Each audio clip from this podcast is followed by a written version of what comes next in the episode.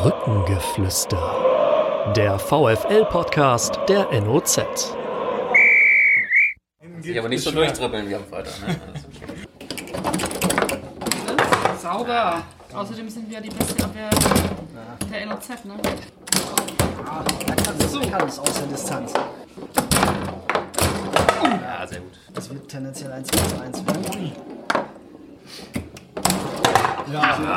Der war nicht schlecht. Philipp Kühner, Philipp Kühner ist nicht besser gemacht. Und damit hallo und herzlich willkommen zum Brückengeflüster der 19. Ausgabe des VfL Podcasts der NOZ Medien.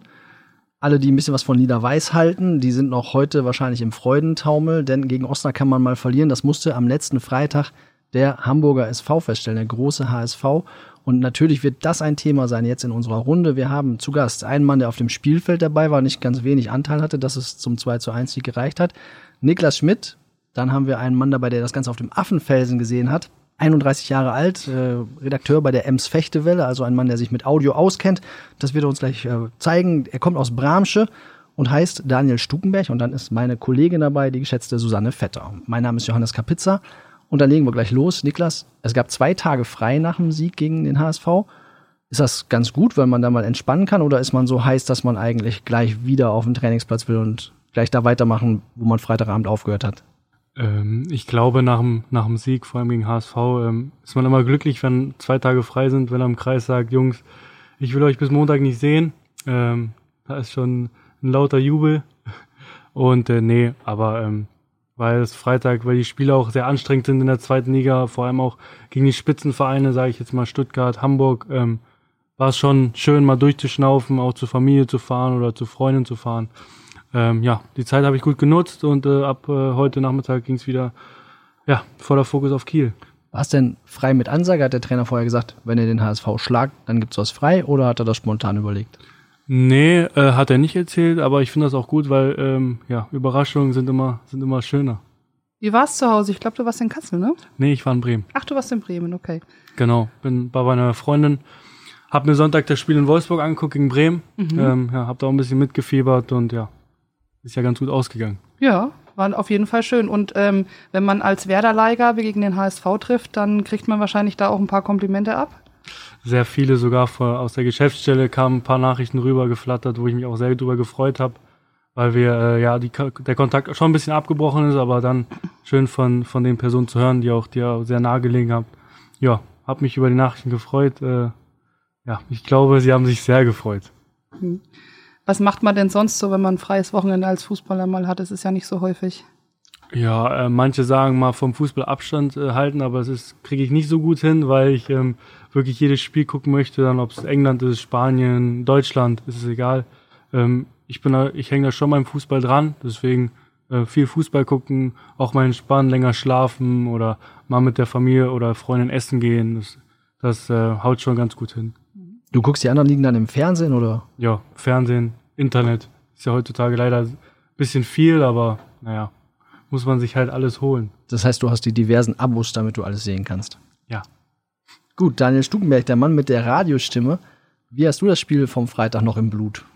Sehr. Also vor allen Dingen äh, Niklas Solo zum äh, 1 zu 0 bleibt mir wahrscheinlich sehr, sehr lange noch im Gedächtnis. Ich muss sagen, ich habe eigentlich gar nicht so viel erwartet, weil die Jungs ja auch äh, bisher so eine klasse Saison spielen, dass man da ohne groß, ähm, ja, ohne große Angst auch gegen Spiele äh, gegen den HSV gehen kann. Und ähm, umso schöner ist natürlich, dass ein Erfolgserlebnis dabei rumgekommen ist. Das war äh, ganz, ganz schön und ähm, vor allen Dingen das, also es war am Ende natürlich spannend, aber irgendwie war es auch ein bisschen souveräner als gegen Stuttgart, ähm, weil der HSV nicht so die ganz großen Chancen hinten raus hatte, fand ich.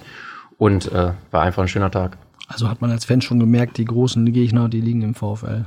Ja, man weiß das ja eigentlich auch. An der Bremer Brücke ist eigentlich alles möglich, so gerade am, äh, mit Flutlicht und alles. Und wie gesagt, die, die Mannschaft ähm, macht einfach einen super Job. Man kann da relativ gelassen rangehen, äh, auch als Fan.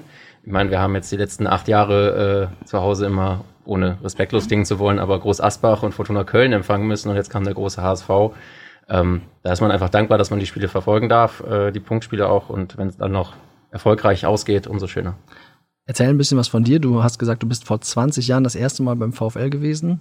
Genau. Ähm, ich, ich kann es nicht mehr aufs Jahr oder auf den Tag genau sagen, aber ich habe immer noch diesen Moment im, im, im Kopf, wo ich mit meinem Vater zusammen äh, den Aufgang zur äh, Westtribüne hochgehe und ich dieses Flutlicht ähm, ja mir entgegenstrahlt und ich direkt die ganze Atmosphäre aufsauge. Vielleicht waren auch im Endeffekt nur 3000 Leute da, aber trotzdem hat mich das so so eingefangen direkt. Ich glaube, es war Regionalliga Nord gegen gegen Lüneburg. Ich kann es nicht mehr besch beschreien, aber das hat mich direkt gefesselt. Ich weiß noch, wie ich am nächsten Tag in der Schule meinen Freunden irgendwie erzählt habe, wie, wie cool es an der Bremer Brücke ist.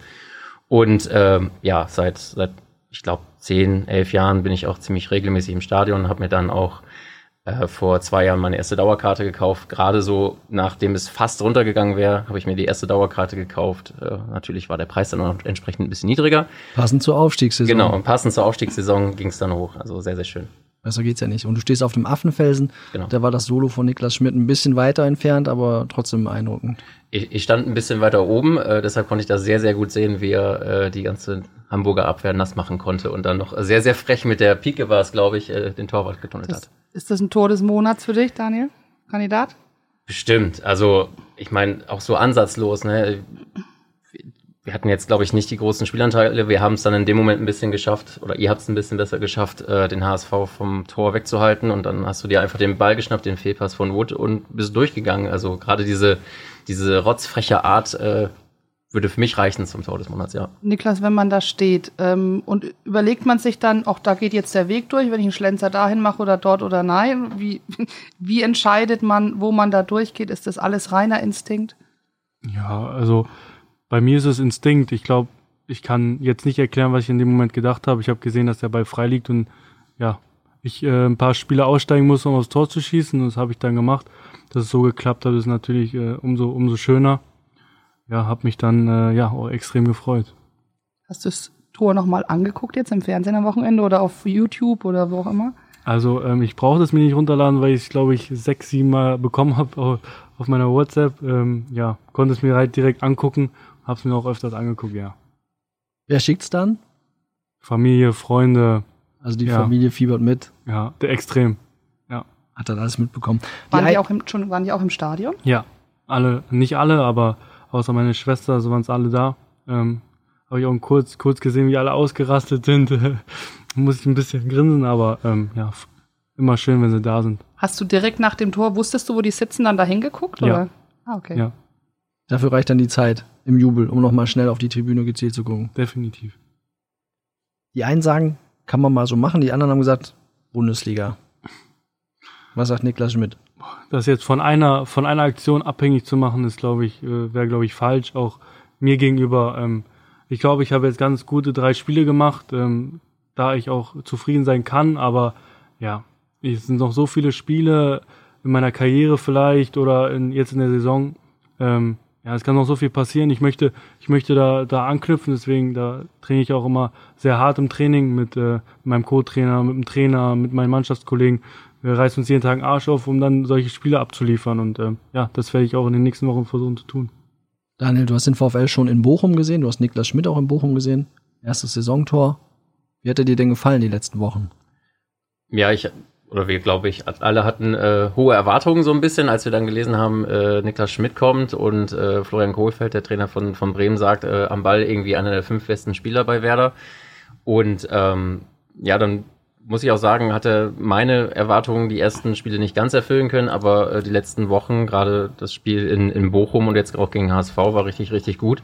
Und ich hoffe, du machst einfach so weiter. Niklas, kannst du mal erzählen, wie, wie so der Knackpunkt war? Du hattest am Anfang der Saison dann gleich äh, diese Innenbandzerrung, die dich etwas zurückgeworfen hat, hast dich wieder rangekämpft. Es war keine einfache Zeit. Ähm, und ja, so seit drei Spielen, sagst du ja auch selber, läuft's. Woran liegt das? Ja, erstmal am Anfang der Saison äh, bin ich eigentlich ganz gut gestartet mit dem Spiel in Heinheim, wo ich reinkam und das Sandhausen-Spiel. Ähm, da hat mir einfach der, ja, die letzte Konsequenz noch gefehlt im Abschluss ja, dann halt ärgerlich die Verletzung, äh, hat mich auch, habe ich auch schon mal gesagt, dass mich mental auch relativ stark zurückgeschmissen hat.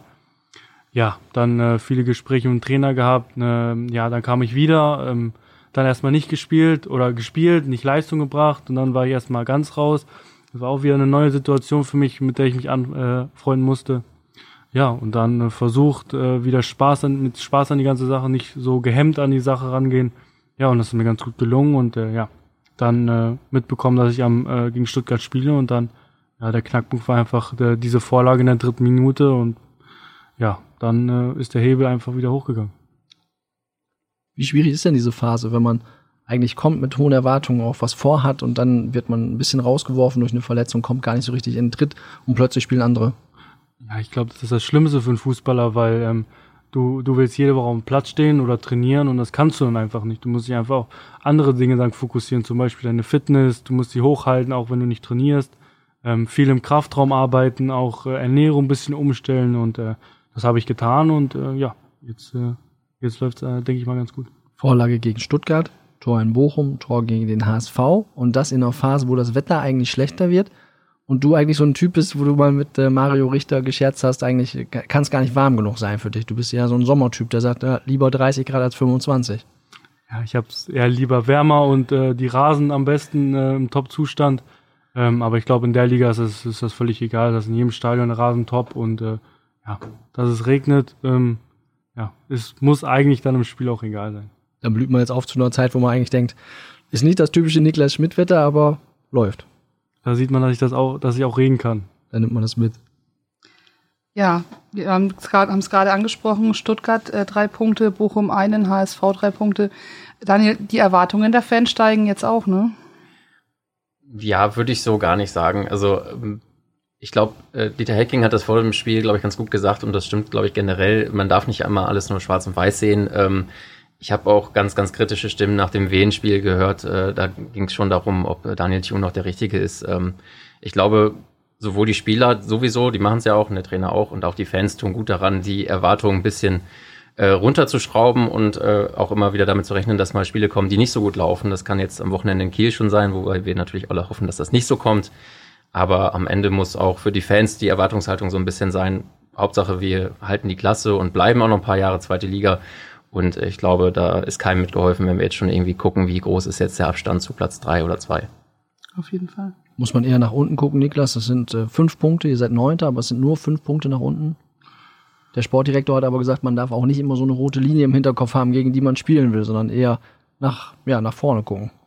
Ja, es wäre jetzt auch nicht ganz gelungen, wenn ich jetzt sagen würde, ich gucke nie auf die Tabelle, aber ähm, wir haben den 15. Spieltag, am Wochenende jetzt den 16. und das sind noch so viele Spiele, da kann noch so viel passieren und ähm, ja, wir hoffen natürlich, dass es nicht passiert, aber ich denke, es wird wieder eine Phase kommen, wo wir vielleicht ein, zwei Spiele mal nicht äh, verlieren, äh, nicht gewinnen, mal unentschieden spielen, äh, ja, dann, dann kommt es halt drauf an, wie wir reagieren und ähm, ja, deswegen äh, jede Woche aufs Spiel fokussieren, auf neue Gegner, neue Stadien, zu Hause die Spiele am besten immer gewinnen, ja, und dann äh, werden wir sehen, was kommt, ob es nach oben geht oder nach unten, will ich jetzt nicht sagen, aber ähm, es sind noch ein paar Spiele. Daniel hat es gerade angesprochen, diese besondere Atmosphäre, die ihn gleich bei dem ersten Spiel an der Bremer Brücke, als er damals war, als Elfjähriger gepackt hat. Wie war das bei dir, als du jetzt mit 21 zum ersten Mal da reingelaufen bist? Ja, war, war was Neues für mich, äh, weil ja, letztes Jahr war es ja, hatten wir nicht so viel, volle Stadien oder volles Stadion in, in Wiesbaden. Ähm, deswegen war schon was Besonderes, war, ähm, ich habe es immer so gesagt, es ist das kleine Weserstadion von der Stimmung her. Ähm, ja, habe mich mega gefreut, äh, auch mal äh, vor voller Hütte zu spielen und äh, das motivieren halt einen noch mal ein bisschen, ähm, die Fans einfach stolz zu machen, einfach, was ich auch gesagt habe, ähm, dass sie mit einem breiten Grinsen in die zur Arbeit gehen und sagen, guck mal, wir haben den Ham die Hamburger geschlagen, wir sind die Besten und ähm, ja, wenn man wenn man das machen kann noch, dann ist es, dann freut es einen umso mehr. Das kleine Weserstadion, das heißt, du vergleichst so ein bisschen immer noch mit den Bremer Maßstäben. Äh, ja, vergleichen kann man das nicht, aber ähm, es ist schon, ist schon ähm, ja, wie ich es gesagt habe, das kleine Weserstadion ist meine Meinung. Von der Stimmung her. Es äh, gab einen, in Hamburg gab es einen äh, auch mit Werder-Vergangenheit oder mit Werder-Hintergrund. Das ist Martin Harnik, mit dem hast du aber gar nicht zusammen gespielt, glaube ich, in den Zeiten. Nee, also mit dem ähm, habe ich jetzt nicht trainiert oder gespielt. Ist aber auch ein Bremer. Habt ihr euch ausgetauscht irgendwie ein bisschen? Auch nicht. Gar nicht, nichts nicht. miteinander zu tun. Nee. Okay, dann wollen wir jetzt mal gucken und äh, rufen mal einen Telefonjoker an, der Hamburger Hintergründe hat, auch sich auskennt mit Fußball und uns mal sagen kann, wie die Stimmung so ist in Hamburg und wie man das 1 zu 2 in Osnabrück so wahrgenommen hat. Ja, und wie man den VfL so sieht aus externer Sicht. Bin gespannt.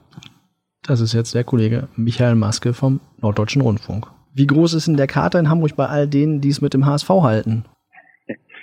Ach, ich glaube, ähm, der Kater mit Sicherheit äh, bei der Mannschaft, bei dem Verein ist schon ziemlich groß. Ähm, Gerade auch wenn man sich mal so die, die Serie so ein bisschen betrachtet, äh, die der HSV in letzter Zeit eben hingelegt hat, gerade auswärts, ähm, sechs sieglose Spiele ähm, und jetzt eben auch noch die Niederlage in Osnabrück bei dem Nordduell. Ähm, ja, doch, man hat das schon extrem gemerkt, auch äh, gerade am Samstag äh, beim, beim Auslaufen, beim Training nochmal die Gespräche mit Dieter Hecking, ähm, der doch echt angefressen war und ähm, ziemlich deutlich eben nochmal gesagt hat, äh, dass der HSV zwar ein gutes Team hat, ähm, aber wirklich keine Spitzenmannschaft ist äh, zurzeit und da müssen sie sich tatsächlich noch hinentwickeln.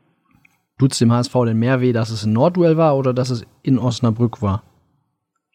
Also ich glaube ganz ehrlich, ähm, ja, das äh, mag vielleicht nochmal besonders wehtun, dann in so einem Nordduell und natürlich gegen Osnabrück äh, nach den zwei verlorenen Pokalspielen zuletzt. Und ich glaube, ähm, in den Zeitungen wurde ja immer noch dazu gerechnet, dass äh, ein Freundschaftsspiel ja auch noch verloren wurde. Also drei Niederlagen in Serie. Ähm, nee, na klar tut das auch weh, aber ich glaube, am Ende ähm, geht es natürlich äh, letztlich äh, dem Verein nur darum, wieder in die Bundesliga aufzusteigen. Und äh, da hätte eine Niederlage, ich sag mal, in Kiel ähm, oder ähm, auch in Sandhausen, die kommen ja noch äh, genauso wehgetan. Jonas Bold der äh, Sportdirektor hat danach gesagt, das war nicht zweitligatauglich. Dieter Hecking, der Trainer, hat von prima Ballerina-Fußball gesprochen und gesagt, das war zu brav, zu nett. Was so ein bisschen untergeht von gefühlt in der Hamburger Analyse ist, dass der VfL es ja auch nicht ganz schlecht gemacht hat. Ja, absolut. Also das finde ich auch. Ähm, Im Prinzip auch, äh, muss ich sagen, in allen. Ich habe heute mir natürlich ähm, äh, wie jeden Tag auch die Zeitung hier, die Zeitungslandschaft in Hamburg angeguckt vom VfL Osnabrück war eigentlich kaum die Rede, um nicht zu sagen fast gar nicht, bis auf das tolle Tor von äh, Niklas Schmidt. Aber auch da natürlich ging es eher um die Fehleranalyse. Ähm, ja, und finde ich äh, absolut, denn ich ähm, muss ja auch sagen, ich habe ja auch so eine VfL Osnabrück Vergangenheit. Ähm, vier Jahre habe ich als Reporter dort arbeiten dürfen, kann ich wirklich sagen. Und ähm, mir hat der VfL wirklich toll gefallen. Ähm, die haben das richtig gut gemacht, haben sicherlich auch am Anfang ein bisschen Glück gehabt ähm, nach dem Pfostenschuss von Martin Harnik. Aber ähm, wie ich finde, am Ende absolut verdient äh, gewonnen und ich freue mich irgendwie total, wie der Verein im Moment auch dasteht. Ja, Aaron Hunt und einige andere waren ja verletzt. Hätte es trotzdem reichen müssen für einen Bundesliga-Anwärter gegen einen Aufsteiger wie den VfL? Also ich glaube, darüber muss man nicht reden, äh, wenn man die Mannschaften äh, vergleicht von der Qualität, ähm, von den Spielern her, dann ähm, hat der HSV, äh, sage ich mal, eine Spitzenmannschaft in der zweiten Liga. Ähm, daher hätte es natürlich eigentlich reichen müssen, aber das ist eben auch nicht alles und das ist ja auch das, was äh, gerade Jonas Bolt und Dieter Hecking äh, explizit anmerken, dass es eben teilweise an der Einstellung so ein bisschen liegt. Und ähm, sicherlich gibt es da auch noch andere Faktoren im Moment, wie, äh, sag ich mal, zum Beispiel, wenn wir hinten anfangen in der Abwehr, da stimmt es im Moment eben auch nicht so hundertprozentig Van Drongelen. Ähm, auch sicherlich mit einer leichten Formschwäche im Moment, Gideon Jung. Ähm, ich bin mal gespannt. Everton, der ist ja eingewechselt worden am Ende. Ähm, ob da, ich glaube schon, dass da ein bisschen mehr Qualität noch hinten reinkommt. Und so zieht sich das durch alle Mannschaftsteile durch und natürlich die Sturmprobleme, die der HSV im Moment auch hat, ähm, sind natürlich ganz offensichtlich mit der Verletzung von Hinterseher und Bobby Wood ist einfach findet einfach nicht seine seine Form und äh, dann war es das auch schon im Sturm vorne beim HSV. Also hat der HSV einige Baustellen, aber die Einstellung beim VfL hat gestimmt und Sie haben ihn ja auch begleitet, die Lila-Weißen. Wie ist denn das wahrgenommen worden von extern, dieser Aufstieg in die zweite Bundesliga und dann vor allen Dingen diese Auftritte, dass man doch selbstbewusst in der zweiten Liga sich präsentiert und als Aufsteiger sich nicht versteckt, sondern eine ganz gute Rolle spielt bislang? Ähm, also das ist äh, absolut wahrgenommen worden. Also ich kann jetzt vielleicht mal für unsere Sportredaktion eben auch beim NDR sprechen in Hamburg, ähm, wo der VfL Osnabrück ähm, ja immer ein Thema ist, äh, immer war und äh, jetzt auch wieder ganz besonders ist. ähm, ähm, das wurde mit viel Freude wahrgenommen. Ähm, und äh, ich finde es eben auch toll, wie sich der VfL Osnabrück jetzt aufgestellt hat. Ähm, einmal natürlich mit dem Trainer Daniel Thune, mit ähm, Schmedes, ähm, der nun auch seine HSV-Vergangenheit hat, ähm, war ja hier auch in Hamburg in der Woche vorher in einigen Podcasts äh, zu hören, sehr ausführlich.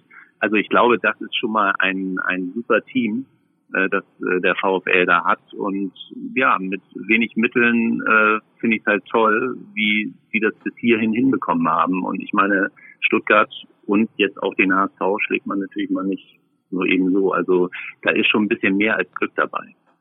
Perfekt. Und äh, Sie haben es eben angesprochen, Niklas Schmidt, das Tor von ihm war ein Thema, in, selbst in Hamburg.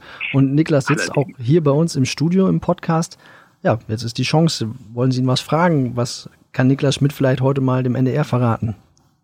Äh, ja, äh, absolut. Äh, hallo Niklas. Hallo. Nochmal Glückwunsch ähm, Dankeschön. zu deinem zu deinem tollen Tor. Ähm, ich durfte dich ja auch schon nach dem Spiel fragen direkt. Aber was mich tatsächlich nochmal interessieren würde, ähm, darüber wurde heute ja hier oder auch schon am Samstag natürlich in Hamburg viel geschrieben, ähm, nach dem Fehlpass, sage ich mal, von Wood, der das alles eingeleitet hat. Es war ja gar keiner da, äh, der sie so richtig gestört hat. Haben Sie nicht irgendwann mal mit der Grätsche von hinten gerechnet? Ich glaube, in der Aktion ähm, denkt man nur, dass man irgendwie jetzt durchkommen will und das Tor schießen will. Ob dich dann einer umhaut, ist dann, ja, ist dann eine Überraschung. Äh, ähm, ja, wir haben es nicht getan und äh, ja, da habe ich mich gefreut. Ja, alles äh, ja super und es war ja wirklich ein, ein ganz, ganz äh, tolles Tor am Ende auch und äh, da finde ich, äh, sollte man vielleicht auch nicht zu sehr darauf gucken, was der HSV falsch gemacht hat, sondern es war einfach ein wunderschönes Tor. Aber wo Sie jetzt schon da sitzen, hätte ich natürlich noch mal eine zweite Frage. Ich weiß nicht, ob es da vielleicht schon so ähm, ähm, Rücksprache irgendwie gab. Wir hatten ja äh, Marcos Alvarez äh, bei uns zu Gast am Sonntag im Sportclub äh, gestern und seine Schwester ist da ja aufgetreten, äh, gesangsmäßig. Äh, gab es da irgendwie ein Feedback? Ähm, ich habe es leider noch nicht geguckt, aber das werde ich noch tun. Ähm, ja, also Mannschaftskollegen meinen, dass äh, das sehr gut gelungen ist. Allerdings, ja. Der hat sich, glaube ich, ziemlich gefreut und war ziemlich überrascht. Er war sehr überrascht. Das wird also noch ein Thema sein in dieser Woche beim Training beim VfL Osnabrück. Gut, dann dürfen wir unseren Telefonjoker natürlich nicht entlassen ohne die letzte Frage. Wo geht's denn noch hin für den VfL Osnabrück und wohin für den HSV? Ähm, also ja, es ist natürlich immer schwer zu sagen. Jetzt äh, gerade hier in Hamburg äh, ist man natürlich so ein bisschen vorbelastet nach der letzten Saison, wo man ja auch um diese Zeit zu Weihnachten auf einem Aufstiegsplatz stand und alle eigentlich äh, nur schon vom Aufstieg äh, geredet haben. Ich hoffe, dass, ähm, weil es ist so eine ähnliche Situation, sicherlich jetzt mit einem gefestigteren Trainerteam, ähm, vielleicht im Winter noch auf dem Transfermarkt was passiert, vielleicht auch passieren muss, äh, da bin ich mal gespannt. Ähm, aber nichtsdestotrotz glaube ich schon, dass der HSV am Ende unter den ersten drei stehen wird. Ähm, und äh, ich glaube auch, ähm, ohne nicht zu weit aus dem Fenster zu lehnen, dass sie es dieses Jahr packen werden, äh, aufzusteigen. Und VfL Osnabrück, ja, ich hoffe, dass, dass sie so ihre Art wirklich behalten, so wie sie jetzt auch gespielt haben und aufgetreten sind. Und dann mache ich mir ehrlich gesagt äh, keine großen Sorgen, ähm, dass äh, der VfL nicht die Klasse hält. Vielen Dank für die Einschätzung, Michael Maske. Schöne Grüße nach Hamburg. Schöne Grüße zurück. Vielen Dank. Danke. Ja, Niklas, habt, wir haben gerade drüber gesprochen, über Markus Alvarez, der von seiner Schwester überrascht worden ist. Ähm, du sagst auch, ich bin ein absoluter Familienmensch. Ähm, liegt es daran, dass man vielleicht als Fußballer auch eben relativ früh diese Familie verlässt? Ich glaube, mit 13 bist du ausgezogen zu Hause ins Jugendinternat, ins Nachwuchsleistungszentrum von Erfurt. Ja, genau. Ich glaube, das kommt, die Zeit kommt einfach, die holt dich eigentlich ein. Also du bist dann, ähm, ja, sag ich mal, Profi und da hast du halt ein bisschen mehr Zeit und da schätzt du einfach diese Zeit mit der Familie umso mehr, weil du die früher einfach nicht hattest. Für, für manche Leute, Menschen sind das normal. Ähm, ja, für mich ist das einfach immer, immer wieder was Schönes, nach Hause zu kommen, ähm, ja, Opa, Oma zu sehen oder Cousin oder Onkel. Das ist einfach immer was Schönes und äh, ja, ich schätze die Zeit sehr, weil sie einfach weil ich sage immer, Familie kann, kann nichts ersetzen. Ähm, ja, ob du Geld hast, ob du kein Geld hast, wenn Familie da ist und äh, du glücklich bist, dann ähm, ja, ist der Rest egal. Du bist mit deinem Bruder damals, also dein Bruder war schon im, äh, im, bei Erfurt im Jugendinternat, du bist dann da hingezogen, er ist vier Jahre älter, glaube ich, ne, Sebastian. Bist dann mit ihm da in ein Zimmer. Wie schwer war das denn für eure Mutter, dass ihr beide da aus dem Haus wart dann? Ja, für meine Mutter war das, glaube ich, sehr schwer. Ähm, ja, erstmal den einen Sohn äh, in Anführungsstrichen zu verlieren äh, und dann noch den zweiten äh, hinterher.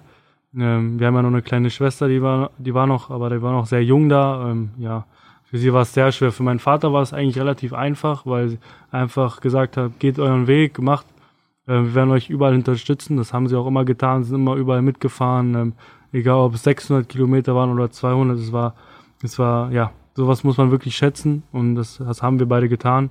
Ja, er ist jetzt zu Hause und ich hier und äh, wir sind beide glücklich. Mhm. Dein Bruder ist nicht mehr im Pro er, oder hat den Sprung in Profifußball nicht gemacht. Ähm, er ist aber bis heute ein wichtiger Ratgeber, sagst du. Ist das auch manchmal ein harter Kritiker? Ähm, ja, schon. Ähm, er hat immer eine gute Balance meiner Meinung nach. Er sagt mir, was gut war, was nicht so gut war. Und das, äh, ja, das, das spiegelt uns einfach wieder. Ähm, es ist immer, es ist immer wichtig, dass, dass du nicht von allen Seiten äh, zu hören kriegst, ja, du bist der Beste oder ähm, ja, du, du schaffst dies, du wirst 100% Profi oder ja, das ist, du musst da immer eine gute Balance halten, du musst selbst reflektiert sein, du musst sagen, okay, das war jetzt schlecht oder das war, das war auch gut. Er muss eine gute Balance finden und das tut er. Äh, er ist einfach mein Bruder, er weiß, was ich denke, ich weiß, wie er denkt. Ähm, ja, deswegen ähm, passen wir sehr gut zusammen. Was mich an der Stelle noch interessieren würde, wir haben gerade gehört, äh, dass du mit 13 schon aufs Internat gegangen bist. Ähm, du hältst ja wahrscheinlich trotzdem dann Kontakt zu, zu Freunden, die es halt nicht in, in den Profifußball schaffen. Wie kann man sich das vorstellen? Hat man dann so ein bisschen, in Anführungsstrichen, Sehnsucht nach einer normalen Jugend irgendwann, wie die Jungs die auch haben? Oder ist der Traum, Profifußballer zu werden, einfach so groß, dass du das dann noch in Kauf nimmst? Ähm, ja, es ist, es ist brutal schwer, sage ich, in der Jugend äh, als äh, Fußballer, ob es Internat ist oder ob es ähm, ja, im, im Leistungszentrum-Bereich, ähm, ist es so schwer, in Anführungsstrichen ähm, feste Freunde für Jahre zu finden, weil du spielst mit so vielen Leuten zusammen, du wechselst da du wechselst die hin. Ähm, ja, und ich bin froh, dass ich so, einen so einen kleinen Kreis habe äh, mit vier, fünf, sechs Leuten, mit denen ich mich noch sehr gut verstehe, die jetzt auch ein bisschen ähm, ja, sich verschwommen haben, aber immer noch Kontakt ist, immer wir uns ab und zu zum Essen treffen. Ähm, da bin ich sehr glücklich drüber und das schätze ich auch sehr und deswegen, ähm, ja, aber ähm, Sehnsucht, äh, man hat, glaube ich, nur diesen, diesen einen Fokus, dieser Fußballprofi. Du guckst Fernsehen und willst da auch unbedingt hin in diesen großen Stadien. Ich glaube, das ähm, ja, kriegst du erst ja, glaube ich, erst im Nachhinein mit, dass es, dass ähm, du nicht so die Kindheit hattest, wie die anderen hatte. Also normale Schüler, da ich Anführungsstrichen. Sind die fünf, sechs Freunde dann aus dem Internat oder aus der Zeit neben dem Internat? Ähm, ja, ein paar daneben und ein paar, die, mit denen ich auf dem Internat war und äh, auch äh, zusammengespielt habe. Die heute auch noch höherklassig spielen? Ja, oder? ja einmal ist es Janis Vollert bei äh, Halle, dann ist es äh, Johannes Eggestein bei Bremen, äh, Mathis Dauber bei Viktoria Köln, äh, Berlin und ähm, Lars Bünning, Dortmund 2. Ja, das ist so mein kleiner Kreis. Und dann noch äh, einer, der ist äh, Teammanager bei U23, äh, Julian Wemendörfer, ja, mit dem ich äh, gestern in Wolfsburg war. Ähm, ja, deswegen, das, das ist so mein kleiner Kreis, mit dem ich mich sehr gut verstehe und da bin ich sehr glücklich drüber. Ein ganz wichtiger Ansprechpartner hier ist äh, für dich David Blacher, sagst du immer. Der ist jetzt äh, acht Jahre älter als du. Das, da denkt man ja jetzt nicht unbedingt, dass das sofort von Anhieb an passt. Aber kannst du mal erzählen, warum der für dich so wichtig ist und wie das quasi bei euch äh, ja gefunkt hat? Wie kann man das erklären? Ähm, ich weiß, es hat einfach direkt gepasst. Ähm, er kam aus Wiesbaden äh, nach Osnabrück. Äh, ich kam von Wiesbaden nach Osnabrück. Wir haben uns gleich ein bisschen ausgetauscht über seine Zeit da und meine Zeit da. Und äh, ja, so kam einer auf dem anderen. Ähm, ich, ich verstehe mich sehr gut mit ihm, es hat einfach gepasst und ich weiß ganz genau, dass ich zu ihm gehen kann jederzeit, dass er mir aber auch klare Ansagen machen kann. Das habe ich auch immer gesagt, mach, wenn ich was, wenn dir was Schlechtes auffällt, sag's mir. Ja, deswegen ist er wie so ein kleiner Ziehvater für mich. Du hast gesagt, es ist gar nicht so typisch, dass man dann viele Freunde hat. Ist das dann so eine ganz besondere Freundschaft, wo man weiß, okay, die pflegt man auch noch weiter? Ja, definitiv. Also ich glaube, man merkt sofort, wenn, wenn du, okay, mit dem kannst du schon äh, ein paar Jahre ähm, gute Freundschaft äh, ja, tragen. Ähm, ja, mehr gibt's da nicht. Es ist nicht so leicht, wenn man regelmäßig irgendwie mal den Standort wechselt zum Arbeiten. Das ist ja beim Fußball krasser als in allen anderen Jobs eigentlich. Ja, vor allem, wenn, wenn du einfach so eine, so eine Freundschaft aufgebaut hast und du kannst ja einfach nicht mit jeder, jedem, jedem halten, weil es ist unmöglich, weil du so viel reist, dann äh, spielst du da, du hast ja, musst ja auch selber mit dir, mit dir selber ausmachen und dann hast du, dann meldest du dich da nicht mehr, die melden sich dann auch nicht mehr und dann so kommt einer aus dem anderen. Aber deswegen ist man froh, wenn man, wenn man so welche hat, die auch mal schreiben, so wie geht's dir oder ähm, hast du gespielt oder wir verfolgen das ja auch und ähm, deswegen äh, ist das eine ganz gute Stütze. Du hast gerade äh, Johannes Eggestein angesprochen mit seinem Bruder Maximilian. Hast du auch in der B-Jugend gespielt, soweit ich weiß. Ähm, wie äh, war da der Kon war da der Konkurrenzkampf, als du mit 14 Jahren dann nach Werder zu Werder Bremen gegangen bist ins Nachwuchsleistungszentrum? War der da noch mal ein bisschen verschärfter? Oh ja, man, man weiß, dass was Bremen für eine Historie hat oder ähm, ja, spielen Bundesliga, da hat man sich schon auf was eingestellt, okay, ähm, kann, kann ich das wirklich packen oder ähm, wie schwer wird's, weil es ja auch relativ Neuland für mich war. Äh, aber ähm, dass sie ein Jahr Internatszeit in Erfurt hat mir schon, schon weitergeholfen, weil ich schon ein bisschen Erfahrung hatte. Manche sind ja das erste Mal dann ins Internat gekommen.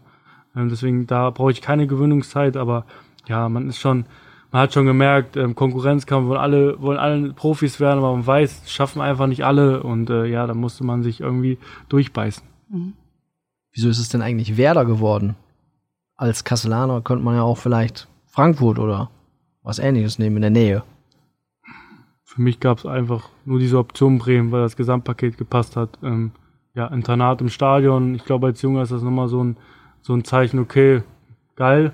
Ähm, ja, die Struktur war überragend, die Plätze waren gut, Kabinen, ein paar Kabinen waren gut, deswegen ähm, muss ich nicht lange überlegen. Du hast gesagt, man lebt immer so einen Traum von der Bundesliga, das ist das große, große Ziel. In der Saisonvorbereitung im Sommer, vor dieser Saison, hast du mal in einem Interview gesagt, so für die erste Liga bin ich doch noch nicht bereit. Wie schwer ist es, sich das auch selber vielleicht einzugestehen und zu sagen, klar träume ich von der Bundesliga, aber jetzt ist ein guter Schritt in die zweite Liga zu gehen? Ähm, ja, man sollte sich, glaube ich, immer kleine Ziele setzen. Ähm, natürlich will man irgendwann Bundesliga spielen, definitiv. Ähm, ja, aber ich habe, glaube ich, schon in meinen jungen Jahren sehr viel mitgemacht und ich weiß vielleicht, wie das ein oder andere, äh, andere läuft. Und ähm, es ist ein Haifischbecken. Ähm, ich glaube, die Bundesliga ist nochmal was anderes als die zweite Liga, auch wenn nur eine Liga Unterschied ist, auch von der medianen Macht her. Deswegen muss man da äh, ganz behutsam an die ganze Sache gehen. Es ist ja nicht immer nur sportlich, sondern auch mental und äh, außerhalb des Sports. Deswegen, du musst da, du musst auch einen Halt finden. Und für mich war einfach der Schritt, äh, wieder eine Liga höher zu gehen, um mich da wieder zu beweisen. Und wenn ich das tue, äh, denke ich mir, ähm, stehen alle Türen offen. Ein Bundesligaspiel hast du aber schon gemacht mit ähm, 18 unter Alexander Nuri, der dich ja, der auch eine Osnabrücker Vergangenheit hat und ähm, der dich als U23-Coach äh, auch schon vorher im Training hatte. 24. September 2016 gegen den VfL Wolfsburg. Noch Erinnerungen daran? Ja, das wird man, das wird man nie vergessen. Vor allem, es fing ja alles damit an, dass ähm, wir ein Heimspiel hatten und ähm, morgens noch Anschwitzen hatten und da auch noch nicht den Kader wussten und ja, dann kam ein Kreis und hat gesagt, ja, das und das, äh, ja, Niklas Schmidt, du bist auch im Kader und dann war schon, war schon Gänsehaut auf jeden Fall. Ähm, dann natürlich alle angerufen, noch schnell Tickets besorgt für meine Mutter, die dann noch mal anreisen musste oder wollte. Ähm, ja, ich glaube, das war, das war einfach mein Traum, den ich, ja, in, einfach, der in Erfüllung gegangen ist und ähm, den ich, den ich nie vergessen werde. Auch die Dankbarkeit an den Trainer, dass er mich gebracht hat beim Stand von 0-1 und ähm, ja, die Tabelle war auch nicht so rosig, deswegen ähm, werde ich da immer äh, in Dankbarkeit sein für, äh, für Nuri und ähm, ja, das dann zum 2-1 gereicht hat und ich dann auch noch die Vorlage gemacht habe, ich glaube. Ich wollte gerade sagen, ja. du hast es auch zurückgezahlt. Ja, mehr braucht man äh, dazu nicht sagen, wie der, wie der Tag äh, verlaufen ist, beziehungsweise dann der Abend danach. Da leckt man dann Blut und möchte wieder dahin. Definitiv, das habe ich auch ich glaube, vor, vor ein paar Monaten gesagt, dass, es, dass ich da auf jeden Fall wieder hin möchte, dass es einfach mein Ziel ist, da, da, da zu spielen. Ja, aber ich bin jetzt bei Osnabrück, bin auch sehr glücklich hier zu sein, habe mich auch sehr gut eingelebt und äh, die Stadt gefällt mir und der Verein auch, die Fans auch. Deswegen, ich bin froh hier zu sein. Nächster Gegner Kiel. Ich glaube, das ist in dem Zusammenhang immer so eine bisschen leidige Frage, die man dann so Leihspielern stellt, aber äh, ist ja auch völlig legitim für dich zu sagen, ich lasse mich an Osnabrück ausleihen, um mich hier weiterzuentwickeln. Ähm, und du bist, glaube ich, bis 2021 hier. Ja, zwei Jahre. Und dann am liebsten wieder zurück zu Bremen und dann Bundesliga zu spielen. Ähm, wie sieht's dann aus? Gerade aus Fansicht ist das ja wichtig mit der Identifikation mit dem Verein, bei dem man oder zu dem man ausgeliehen wird. Ähm, böse gesagt, ist es für dich dann eine Durchgangsstation, um dich zu entwickeln, oder bist du jetzt wirklich hier so und was wir schon gesagt haben, Bremer Brücke, Flutlicht, das ist so Feuer und Flamme, äh, dass du da völlig drin aufgehst? Ich glaube, das sind einfach Erfahrungen. Natürlich, ähm, manche gehen halt äh, vielleicht ein bisschen leichtfertiger mit der Laie um und sagen, ja, okay, ich, ich spiele jetzt hier, mache jetzt ein bisschen und gehe dann. Aber ähm, nee, ich glaube, hier, ka hier kann man einfach nicht äh, ein bisschen hier so da spielen, weil du einfach von den Fans mitgenommen wirst auf dem Feld. Ähm, das, ist, das macht einfach Bock auf Fußball und dann ist auch nebensächlich, ob ich ausgeliehen bin oder fest hier bin, das ist völliger, völlig egal, weil ich bin einfach zwei Jahre hier ich habe einen zwei, äh, zwei Jahres Leihvertrag und bin, wie gesagt, sehr froh hier zu sein und werde alles geben für den Verein, weil so, wenn ich keine Leistung bringe, dann sagt Bremen auch, äh, dich wollen wir auch nicht zurück. Deswegen will ich ja auch und muss hier meine Leistung bringen. Das äh, versuche ich Woche für Woche zu tun. Was dabei rauskommt, weiß keiner, ob ich bei Bremen lande, ob ich hier bleibe oder ob ich irgendwo anders, das, das weiß keiner. Deswegen, ähm, ja, ich bin jetzt froh, hier zu sein und werde alles für den äh, VfL Osnabrück geben. Das werden wir gerne. Apropos, äh, gerade läuft's. Äh, wir haben vorhin schon darüber gesprochen. Der Knackpunkt für dich war da die Vorlage gegen den VfB Stuttgart. Seitdem geht's kontinuierlich nach oben, zumindest auch also mit dem VfL und mit deiner eigenen Entwicklung in den letzten Spielen. Ähm, du hast auch noch äh, scherzhaft angemerkt, ja, und vielleicht liegt's auch ein bisschen an den Haaren. Da müssen wir jetzt ganz kurz drüber sprechen. Das blonde Haupthaar. Es ist viel heller hier im Studio als sonst. Einfach, es strahlt. Ja, ähm, ich Eine wollt, verlorene Wette oder? Nee, ganz im Gegenteil. Ich wollte ich wollte äh, einfach mal machen. Ähm, hab's mir auch relativ lange schon vorgenommen, aber hatte dann nie die Zeit so richtig, weil es ja auch schon ein bisschen äh, mehr Zeit in Anspruch nimmt, äh, zu machen. Ja, dann habe ich's gemacht. Ja, sah am Anfang nicht so gut aus, muss ich ehrlich sagen. Sah ein bisschen silber aus. Aber ähm, zurzeit ähm, finde ich es eigentlich ganz gut, ne? Und ähm, ich glaube, ich behalte Hat's die Freundin denn vorher abgenickt eigentlich oder die Familie? Ja. Oder waren die überrascht? Meine Familie habe ich nicht erzählt, aber meine Freundin, die war am Anfang ein bisschen skeptisch. Ähm, danach auch, aber mit der Zeit, wo es blonder wurde, hat sie gesagt, ah, siehst doch ganz gut aus. ja und natürlich muss man sagen, es gibt noch einen Bremer, der sich jetzt auch ja. wieder die Haare hell gefärbt hat, Claudio Pizarro, und dann sagt man, wer war denn erster? Ich war vorher, er war nachher. Also hat er es dir nachgemacht. Ob er es mir nachgemacht Kann hat, das können wir ihn vielleicht ja irgendwann mal fragen. Manche mutmaßen ja schon, dass man es bei Werder jetzt in Verträge reinschreibt.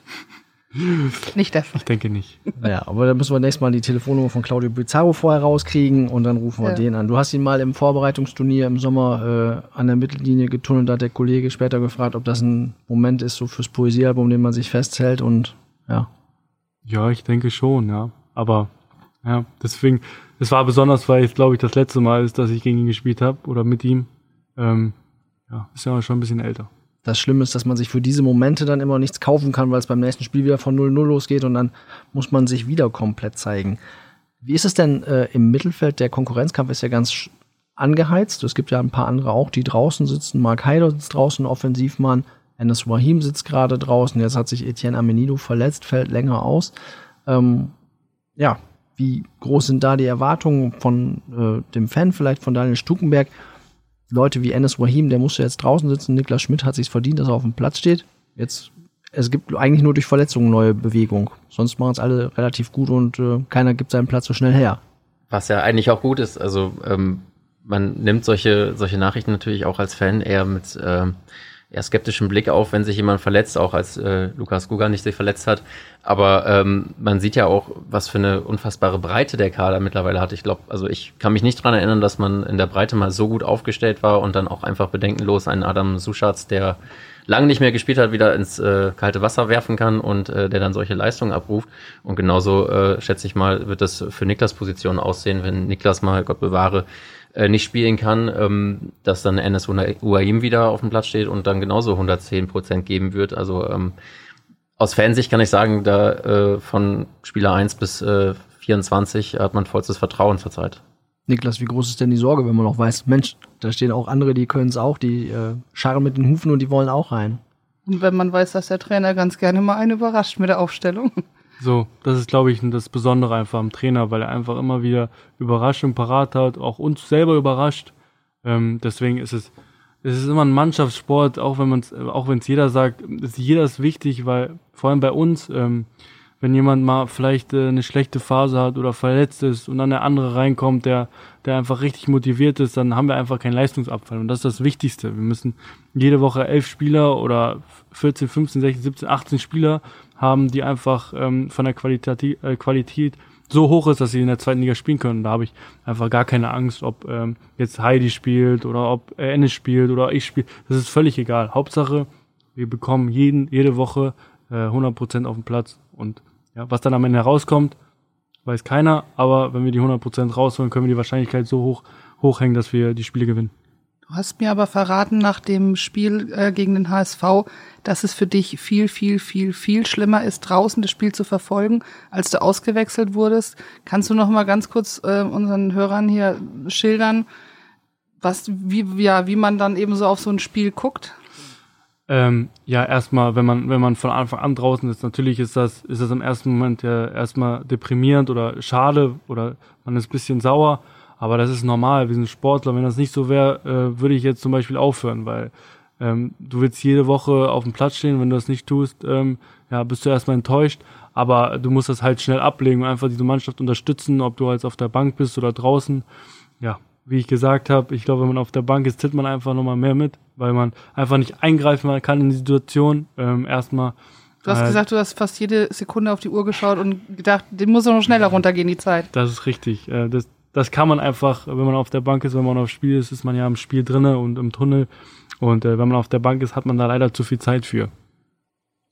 Wir haben ein paar User gefragt und ein paar Zuhörer, was sie gerne von dir wissen wollen. Eine Frage ist, was machst du, wenn kein Training ist? Und jetzt wissen wir schon Fußball gucken auf jeden Fall. Und wenn auch kein Fußball läuft, was macht Niklas Schmidt dann? Ich, ähm, ja, ich gehe gerne, gerne äh, spazieren. Ähm, manchmal ist auch äh, der Hund von meiner Freundin da. Dann gehen wir ein bisschen raus, spazieren. Ähm, da kann sie auch mal den Tag gestalten, dass sie nicht so oft kann, weil ich ja viel mit Fußball beschäftigt bin. Aber ähm, ja, da lasse ich sie mal vor, wenn kein Training ist. Das heißt, man sieht dich dann auch mal in Osnabrück irgendwo rumlaufen mit dem Hund. Ja, schon. Und dann darf man dich auch ansprechen um Autogramm fragen oder möchtest du dann einfach wirklich mal der private Niklas Schmidt sein, der seine Ruhe haben will? Ähm, mich freut's, wenn kleine Jungs mich oder große Jungs mich erkennen. Das macht mich irgendwie auch ein bisschen stolz und ähm, ja, mich können alle ansprechen, egal wo ich bin, ob ich da bin oder da, das ist völlig egal. Schließen wir gleich an. Darf man denn abends auch mal ein Bierchen trinken gehen in Osnabrück? Als Profi? Ist das noch erlaubt? Ob das erlaubt ist, denke ich schon, aber ähm, ich äh, tendiere nicht zu Alkohol. Also kein Bierchen, aber du gehst abends auch schon mal raus. Mm, ja, aber ich bin eher gerne für mich alleine abends. Ist FIFA ein Thema bei euch? Bei dir speziell, bei euch bestimmt irgendwo, aber bei dir auch? Ähm, bei mir nicht mehr so, aber es ist schon, in unserer Kabine ist es schon angesagt, ja. Okay, sonst äh, die Frage ist nämlich eigentlich, ähm, spielst du FIFA und wenn ja, wie bist du mit deiner Bewertung einverstanden? Da würde man ja sagen, es geht eigentlich immer besser, oder? Ja, natürlich, aber ich habe meine Bewertung gar nicht mal so richtig im Kopf, äh, weil ich, glaube ich, die Playstation so lange nicht angefasst habe. Deswegen, weiß ich nicht. Weil du viel auf dem Trainingsplatz stehst und trainieren musst. Richtig. Dann noch eine Frage, warum hast du dich gerade für Osnabrück als Wechsel entschieden? Oder man kann auch anders fragen, warum bist du nicht in Wiesbaden geblieben, mit denen du ja auch aufgestiegen bist? Ähm, ausschlaggebender Punkt war der, der, der Trainer, Tune und äh, Merlin, der Co-Trainer. Ähm, ja, da war ich einfach richtig gefasst bei den Gesprächen, weil mich das einfach äh, so positiv gestimmt hat, dass es einfach genau zu mir passt. Die Entwicklung, die fußballerische Entwicklung, auch die persönliche Entwicklung, die ich hier äh, sehr gut bewältigen kann. Auch es ist nah an Bremen, war jetzt nicht der hauptausschlaggebende Punkt, aber es war auch einer Punkt. Äh, ist nicht weit nach Kassel, ist auch nicht weit nach äh, Bremen. Ja, das waren so die ausschlaggebenden Punkte. Also Osnabrück liegt relativ zentral. Ich habe auch noch eine Frage. Ich habe nämlich den Fragebogen, den du vor der Saison ausgefüllt hast, als du neu zum VfR gekommen bist, den habe ich mir mal durchgelesen. Und da stand unter anderem drinnen, dass äh, wenn du nicht Fußballer geworden wärst, du gerne Lehrer geworden wärst. Welche Fächer denn? Sport. Natürlich. Sport Das und nur, ähm, nur eins. ja. Sport. Sport und Sport. Sport, Sport und Sport. die Kollegin hat es rausgesucht. Die Rückennummer ist ja die 31. Und die hat auch noch ein anderer getragen. Ganz bekannter eigentlich. Ja, müsste man kennen, glaube ich, oder? Hast du dich genau aus diesem Grund dazu entschieden, die Nummer zu nehmen und sag doch, wer es gewesen ist. Oder wer Ja, sie getragen ist, hat. Es ist äh, Schweinsteiger. Ich wollte die auch ähm, an der Anfangszeit zu meiner Profikarriere in Bremen, ähm, die 31, aber da kam Marc Fitzner noch von Braunschweig und der war halt älter und da muss ich halt, äh, musste ich halt sagen, ja, musst du sie halt nehmen, ne? Und da musste ich halt, oder hab dann die 38 gefehlt und jetzt äh, war die 31 frei und äh, so habe ich die genommen, weil Schweinsteiger einfach, ja, auch auf meiner Position irgendwie spielt und ähm, ja, ich sehr, sehr ähm, großer Fan von ihm bin. Ähm, ja, deswegen wollte ich schon öfter die 31 haben. Jetzt hat geklappt und äh, ja, bringt mir auch relativ viel Glück. Es sind ja relativ große Fußstapfen auch. Ja, natürlich, aber jetzt in seine Fußstapfen zu treten, ähm, wäre falsch. Ähm, am besten möchte ich meine eigenen machen. Ähm, da wir ja schon so eine Fanfragerunde haben, Ja. äh, steige ich vielleicht ein. Ähm, du hast ja gerade schon von deinem Au- Ausgleich gesprochen, äh, spazieren gehen, mit dem Hund spazieren gehen. Hast du auch, oder als Profifußballer generell, hat man auch noch schon einen sportlichen Ausgleich? Sagt man sich dann, okay, äh, Fußball viel beinlastig und als Ausgleich spiele ich gerne, weiß nicht, Basketball oder so oder Tennis? Ähm, spielen äh, jetzt nicht. Ähm, ja, so, so Minigolf oder das sind so Kleinigkeiten, die man spielt, aber ähm, ich befasse mich auch sehr viel mit anderen Sport, zum Beispiel Basketball oder Eishockey. Ähm, ja, das sind einfach so, so, wo du dir einfach auch was abgucken kannst, das sind einfach andere Sportarten. Ähm, zum Beispiel Handball auch, so taktisch gesehen oder was die da machen, kann man sich ja auch ein bisschen auseinandersetzen mit. Ja, das fasziniert mich schon, weil sie ja auch ähnlich sind zu unseren Sportarten, äh, aber auch ein bisschen anders. Und da guckt man sich schon ab und zu mal was ab. Eishockey, Basketball, was sind da deine Lieblingsclubs? Eishockey, äh, Kassel Huskies, weil es auch bei mir ist. Und äh, Basketball, ähm, die Golden State Warriors. Aber die stehen ja leider auch nicht so gut die Saison. da. Gut. Jetzt kommen wir zu den Fragen, nämlich entweder oder. Es kann nur eine Antwort geben. Susanne Vetter hat was vorbereitet. Wir machen mal ein kleines Entweder-Oder-Spielchen ähm, und fangen mal ganz standardmäßig an. Bayern oder BVB? BVB, Messi oder Ronaldo? Messi, Guardiola oder Klopp? Guardiola, Instagram oder Facebook? Instagram. Wobei du gar nicht so viel machst wie deine Kollegen, oder? Täuscht es? Nee, aber ich habe kein Facebook. Rechter oder linker Fuß? Äh, rechter, Aue oder Weserstadion? dieser Stadion. Currywurst oder Tofu? Currywurst. Meer oder Berge? Ah, sorry, Currywurst nicht, Tofu. Die Umstellung, die, ge- die geänderte Ernährung. Genau, richtig. Kein Fleisch mehr. Uh, Gar nicht? Nee, kein Fleisch, kein Fisch. Das, äh, da lasse ich erstmal die Finger weg. b- ähm, Meer oder Berge? Mehr. Wilhelmshöhe oder Ilhushöhe? Das ist schwer. Dazu muss man sagen, die Wilhelmshöhe in Kassel. Schöner Das- Ort, ja. muss man ehrlich sagen. Ähm, Und ICE halt, also ja, perfekt. Boah, das ist echt schwer. Also zum Trainieren in die Illeshöhe, zum Entspannen in die Wilhelmshöhe. Auto oder Fahrrad? Äh, Fahrrad, Ähm, Schlager oder Hip-Hop? Hip-Hop, Hund oder Katze? Hund, Außenriss oder Vollspann? Außenriss. Wir hatten ja jetzt schon die Frage nach Currywurst oder Tofu, aber jetzt in der Vorweihnachtszeit Lebkuchen oder Spekulatius? Beides gut, aber ich tendiere zu Lebkuchen. Und Weihnachten oder Silvester? Weihnachten. Wobei das ja auch eine Fangfrage war, Lebkuchen oder Spekulatius, wenn er gesagt hat, er ernährt sich jetzt gesund und isst so viel Gemüse. Insofern, aber das ist das Vorbildlichste hier in der Runde, dass wenigstens einer viel Gemüse isst, würde ich mal sagen. So, Ja. jetzt Haben machen wir noch einen kleinen geklärt? Ausblick. Wir kommen auf- nicht drum herum, das ist auch kein auf Entweder Kiel? oder. Nee. Es gibt nur einen nächsten Gegner und Ja. der ist Kiel. Ja. Äh, vielleicht erst die Frage an Daniel, den Fan. Wieso setzt der VfL seine gute Serie da fort? das Momentum ist einfach auf unserer Seite, wenn ich jetzt mal das Phrasenschwein bemühen darf. Ähm, ich glaube, wenn man den HSV zu Hause schlägt, wenn man Stuttgart zu Hause schlägt, äh, generell, ich glaube, seit fünf Spielen ungeschlagen ist, ähm, dann, dann fährt man mit so breiter Brust nach Kiel, wo es natürlich auch unangenehm wird. Ähm, aber ich glaube, die Jungs haben das Selbstvertrauen. Daniel Thun wird die Mannschaft wieder hundertprozentig einstellen. Da bin ich, äh, oder habe ich vollstes Vertrauen. Und es ist auch einfach, ja, im Moment ist der Druck nicht so ganz da. Das ist natürlich auch immer eine fatale Situation, wenn man tief am Tabellenkeller ist und gewinnen muss. Dann wird es immer schwieriger, äh, gerade auswärts äh, zu bestehen. Und ich glaube, die Jungs haben sowohl die breite Brust als auch die gewisse Lockerheit, die man braucht, um in Kiel die drei Punkte zu holen. Niklas, die Euphorie mitnehmen, die breite Brust mitnehmen, das äh, sagt man von außen natürlich immer, aber wie schwer ist es tatsächlich so, ja, etwas dann wirklich in ein Spiel nach, nach, vor allem nach so einem Wahnsinnsspiel wie gegen den HSV mit rüber zu retten oder mit rüberzunehmen?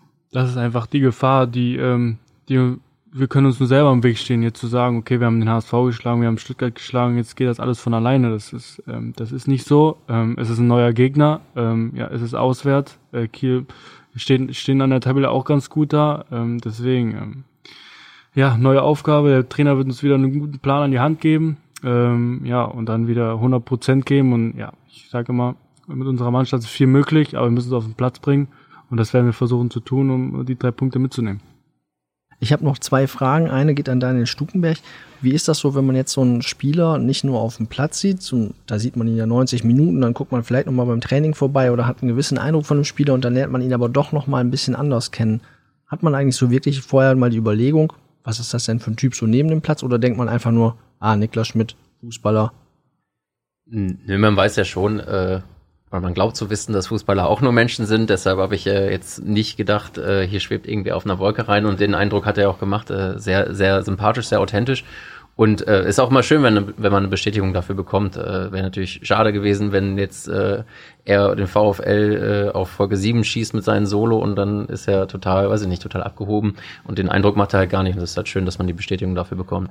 Und beim nächsten Spiel hat man dann irgendwie ein anderes Bild und nicht nur den Fußballer Niklas Schmidt vor Augen, sondern auch noch den Menschen dahinter. Genau, der gerne Tofu isst und so.